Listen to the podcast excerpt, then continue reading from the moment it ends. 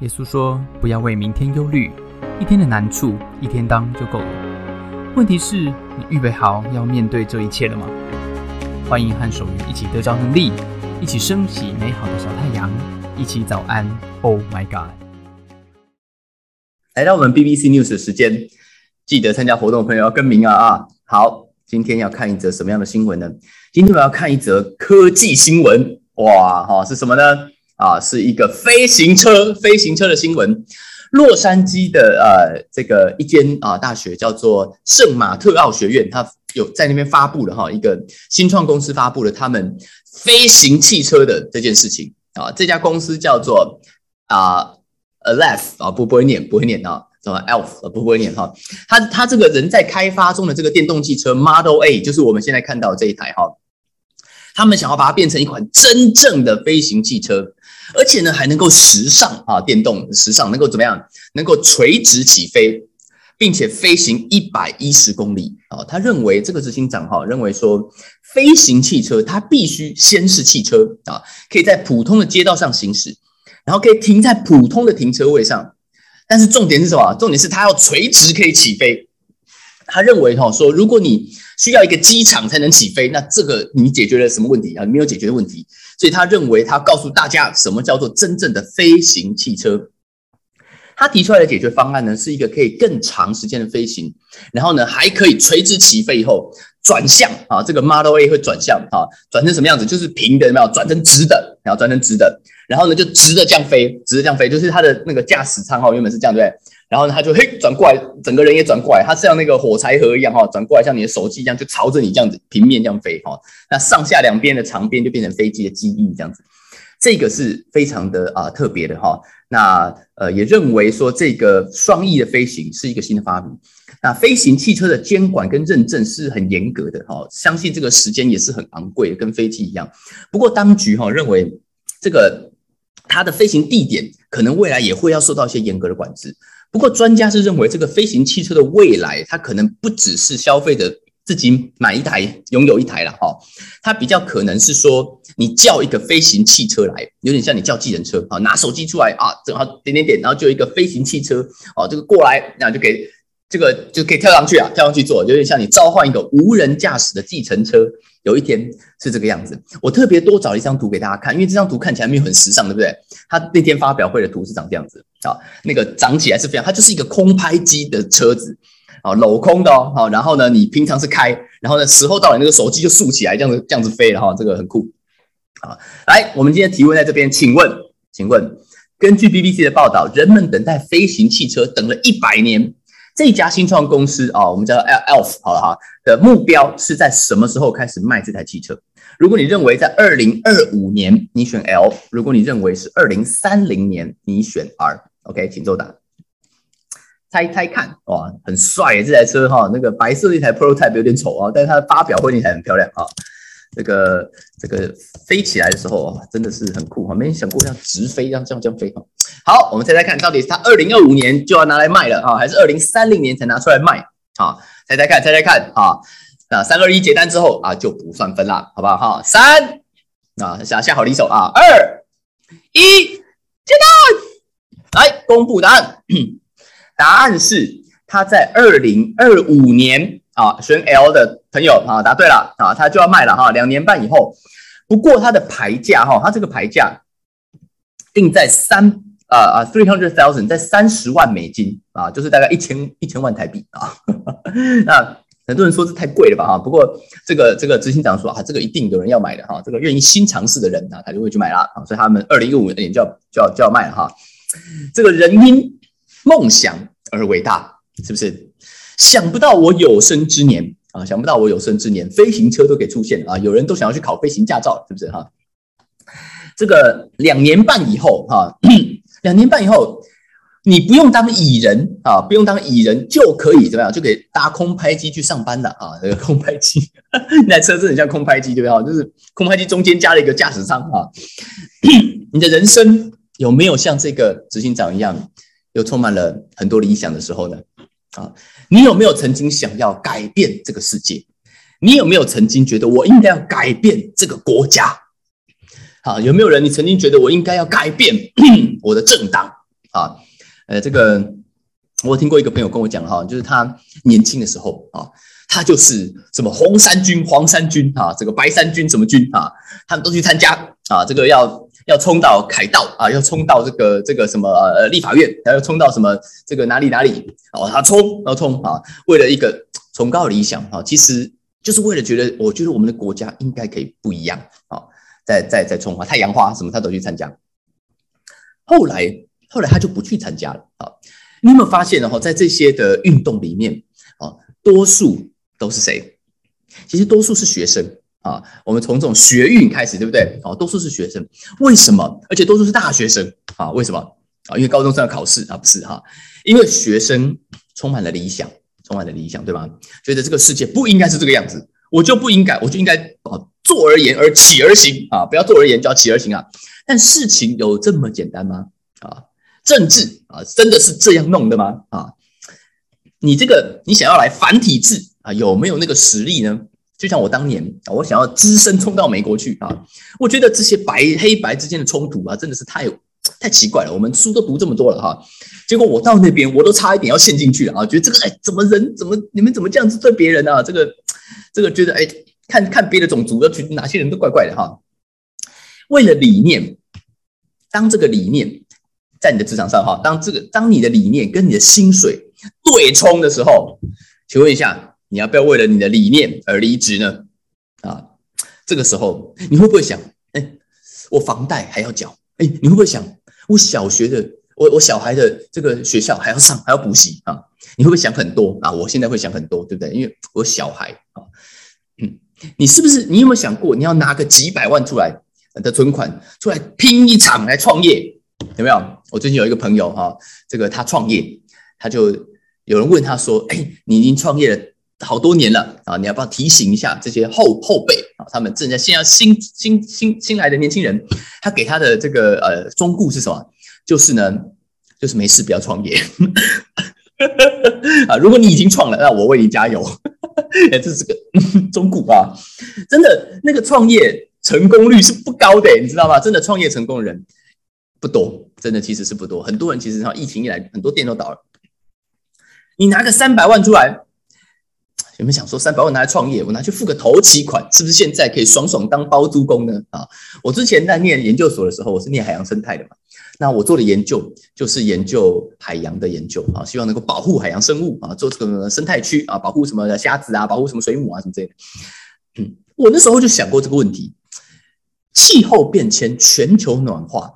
环境保育、海洋生态富裕这种事情很难懂吗？啊，是不是一定要有一个博士啊，毕生研究之后才能告诉你，你才会相信这个世界？难道不能够就单纯相信它其实有点问题吗？你看不出来吗？啊，那现在我们的社会还一直在破坏，对不对？我也不是第一个来学这件事，我老师都已经在那边工作多少年了，为什么现在人类还在破坏呢？我那时候在研究所，我一直在想这个问题，是因为没有人没有多一个博士出来研究吗？我的答案不是，我的答案是因为真正在主导的是政治啊，啊，是人人类真正的需要不是环保，人类真正的需要是经济啊，哈，这个是很实际的。那我真的要出来，我真的想要救海洋，我是应该去念博士吗？还是我应该出来选呢？啊，这个，哎，那我如果出来选，我是不是就应该放弃念博士呢？啊，出来选是不是应是不是有热情就可以？是不是有热情就可以？出来选不是有热情就可以吗？出来选是要有钱呐，是要有钱。现代的政治，我大学去修政治学，哈，这个政治学很高分啊。政治学告诉我们，你现代的政治就是什么？就是要花钱的，要花钱的。因为现在不是农村社会，你在那边不是那边选村长，对不对？哈，街坊邻居大家都认识，不是啊？现在没有人认识你，对不对？哈，你这个基本上要打广告的，基本上要做形象的，基本上有曝光率的。大家投票呢是凭印象啊，凭政党方向在投。啊，多数人是这样子。你有多少人真的把选举公报拿出来读吗？啊，是没有，是没有。读了，你真的信吗？你真的会一条一条检查吗？啊，这个很多很少了，很很少。星光大道啊，也不是你唱的比较好，你就是明星，对不对？好，那保护地球呢？啊，我是想到这一点的时候，我就觉得保护地球有的时候真的太累了，是不是？啊，想到这种时候，我不如怎么样？不如来考个公务员好了啊，这个铁饭碗，日子爽爽过，是不是？我看我一些公务员的朋友哈，大概也不是所有人了哈。不过我有一个一些公务员的朋友呢，我看到他的 FB，不晓得是不是我错觉哈？他工作就是工作，他下班就是下班，感觉上其他的时间都是他自己的时间啊。他领了他的薪水以后，哎，天天 FB 他 PO 的都是住饭店，都是喝美酒，都是装潢家里，然后呢，他抽雪茄跟爬高山，哎，这个实在是有点违和，我不晓得是什么组合啊？这到底是要健康还是不健康？好，我都没有看过他 PO 一篇这个服务国家的热血有关的文，没有啊。我这公务员的朋友呢，啊，只字未提台湾怎么更进步，明天怎么变更好？请问一下，啊，当然不是所有公务员哈，就是可能某几某某一些我的我的同温层里面遇到的，呃，你有没有曾经被问过这件事情？你有没有曾经被问过这件事情？这是我们可能都面对的哈，不管你是不是公务员，其实每个人都是这样子。请问你有没有被问过理想可不可以当饭吃？你是不是一个理想型的人呢？我是，我是啊。如果你十八岁。问我这个问题，我十八岁时候你问我，我会告诉你啊，我吃一餐饭一百块钱有找啊，那算一算，我三十天一天吃三餐都在外面吃，好不好？九千块啊，基本工资都两万多啊，人活着岂是单靠食物呢？啊，我思故我在啊，没有理想就是行尸走肉啊，对不对？这十八岁时候问我，答案就这样子。你现在问我啊，请问一下，理想能不能当饭吃呢？不行，啊，下一位还有没有别的问题啊？啊，哎，你们老实讲，你们真的想过这个问题啊？我们有没有理想呢？年轻时候总有理想吧？那你年轻的时候的理想，你现在在做什么呢？你现在的你，如果问你这个问题，请问理想可不可以当饭吃？你的答案是什么呢？你的答案会跟我十八岁的答案一样吗？还是不一样的？使徒约翰。写到耶稣传记，他最后的一个篇幅的时候，他写到了一个我觉得很大的转变。他写到了一个重大的，好像一种创伤啊，重大的一种巨变。然后呢，在这个耶稣定十字架又复活这种很戏剧性，就在几天的时间里面，好像加速了人生，浓缩到了这一个几天的里面，好像把我们一生很多人的一生浓缩在这几天里面，特别是。跟随耶稣的门徒大师兄彼得，他的人生受了一个一个重重创啊，他的人都变了，他人变了什么呢？那天写到对不对？呃，这个约翰写到，约翰写到他们都去打鱼了，对不对？然后打鱼了以后呢，哈，昨天讲到他们打鱼，耶稣在上面烤烤这个啊烤鱼给他们吃，打了一堆的鱼上来，吃完早饭，耶稣就坐在海这个海边。问西门彼得，转头问大师兄彼得说：“他说，约翰的儿子西门，你爱我比这些更深吗？”旁边是吧？旁边是船啊，一百五十三条鱼啊，就是彼得转头跟耶稣说：“主啊，是的，你知道我爱你。”耶稣说：“你喂养我的小羊。”耶稣没有放弃，耶稣很怪，耶稣又问了一次啊，不知道是不是听力不好啊？耶稣。又问一次，约翰儿子西门，你爱我吗？彼得说：“主啊，是的。”Yes, Lord，你知道我爱你。You know that I love you。耶稣说：“你牧养我的羊，take care。”好，这个时候这边讲的就讲 take care。我刚刚讲 feed，这讲 take care。你牧养我的羊，你照顾我的羊。第三次。耶稣这句话说了三次，第三次他又对约翰的儿子西门同一句话，一直说：“你爱我吗？”彼得说：“因为耶稣第三次连续第三次问他‘你爱我吗’，就很忧愁啊。”耶稣说：“他就对耶耶稣说：‘主啊，你你你无所不知的，You know everything，你知道我爱你。’耶稣说：‘你喂养我的羊。’”很重要的事情都要怎么样？很重要的事情都要说三遍，对吧？你爱我吗？你爱我比这一切更深吗？彼得刚刚，老实讲，他刚刚完成一个破纪录啊，破纪录，破这个人生打鱼新纪录，哎，啊，这个捕鱼达人，这个渔港英雄，他发挥了一种职人精神，对不对？他回去打鱼了，哦，一打，在耶稣的一个什么贵人帮助之下，一百五十三条鱼。别人的渔网啊，昨天讲到别人的渔网都拉中，照理讲渔网是会破的，他别人拉起来都破，他的没破对不对？他全部给他拉上来，是不是应该马上开个直播呢？在今天啊，史上最坚韧、最有效率的渔网，集资、集资再集资啊，来卖一下彼得网，是不是？哈，让你事半功倍，一张网可以打十年啊！这个让你不用三天打鱼两天晒网，省下来啊，买这个渔网，三天打鱼两天喝下午茶。或者是你拼一波五天都可以打鱼零晒网，对不对？哈，特价一九九九啊，买二送二，让你连装连装再连装捕鱼成功啊！这个耶稣帮助彼得打鱼，耶稣竟然回去找彼得的时候也没有怪他，没有怪他当初哈你我被抓去的时候你怎么在后面出卖我？没有怪彼得，你怎么不说不认我？当场就跟我做切割了啊！我复活你也看到了，你现在。在这边鬼混啊！你现在在这边鬼混，你这样子是不是很白目呢？耶稣都已经复活了啊！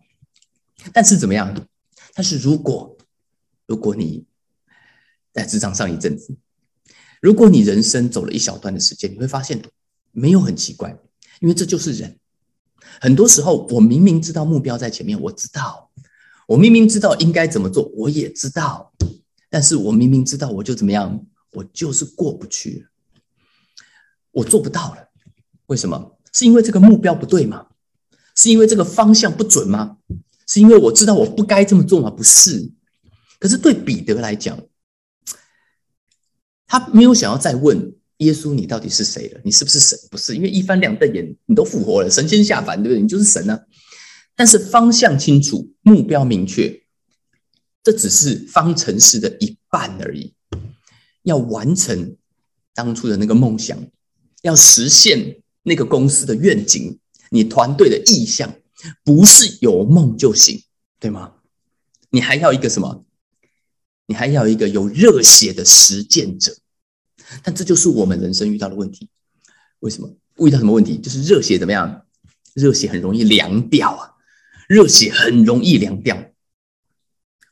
有一天，当你热血到一个程度的时候，遇到挫折，你会自我怀疑耶啊。有一天，你好像觉得你慢慢搞懂了，这事情好像没有你想的这么单纯啊！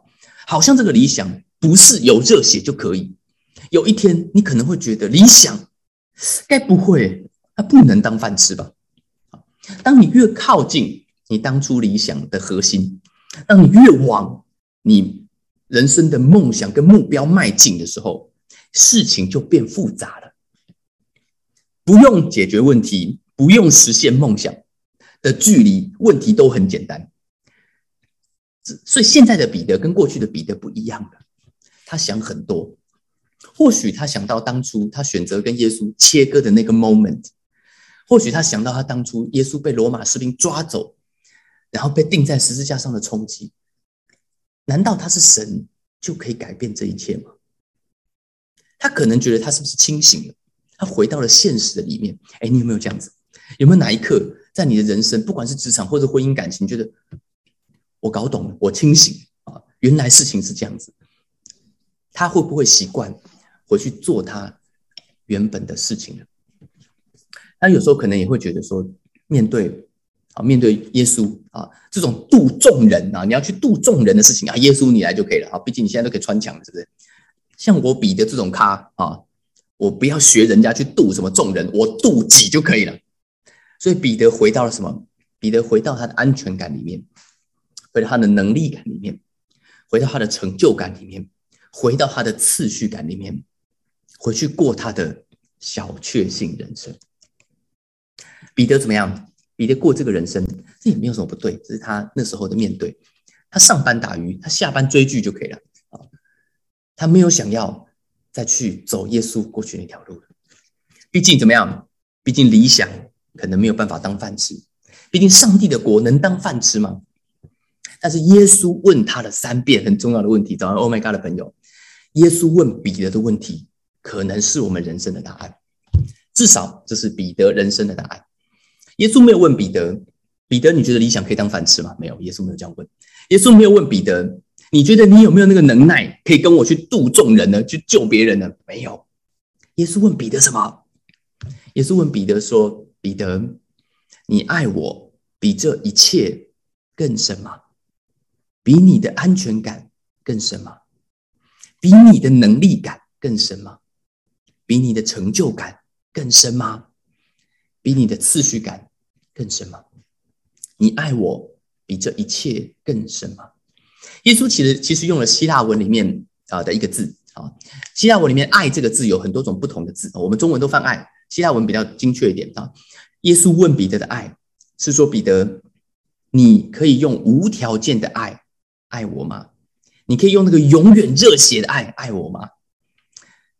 彼得回答他：“耶稣，你知道我爱你。”但是彼得回答的是什么？彼得回答的爱是：“耶稣。”我只能用朋友的爱爱你，我的爱有限，我只能用有限的爱爱你。耶稣再问：“你可以用无条件、永远热血的爱爱我吗？”彼得说：“你知道，我只能用朋友有限的爱爱你。”这是为什么？当耶稣问到第三次的时候，彼得很难过，是因为他真的没有办法永远热血。